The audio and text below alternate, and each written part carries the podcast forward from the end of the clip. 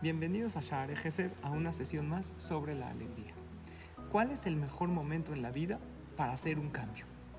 A lo mejor en el Lul, en Rosh Hashanah, en hacer el Teshuvah, o en qué etapa de la vida es mejor hacer un cambio. Cuando uno es joven, cuando uno es grande, soltero, casado.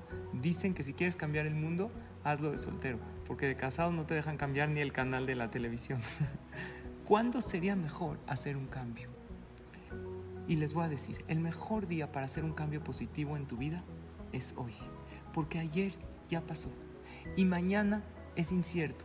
Hoy estás vivo y hoy es un excelente día. Hoy es el mejor día de tu vida. Por lo tanto, por ser que hoy es el mejor día de tu vida, haz un cambio.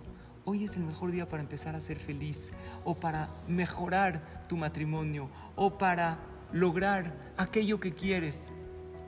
Cuando nosotros nos percatamos que estamos vivos y que hoy es un regalo, entonces vemos este día como una oportunidad maravillosa.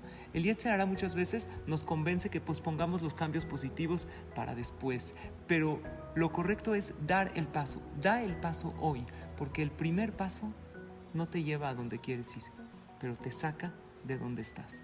Por lo tanto, el consejo del día de hoy para ser más felices, aprovecha este, el mejor día de tu vida.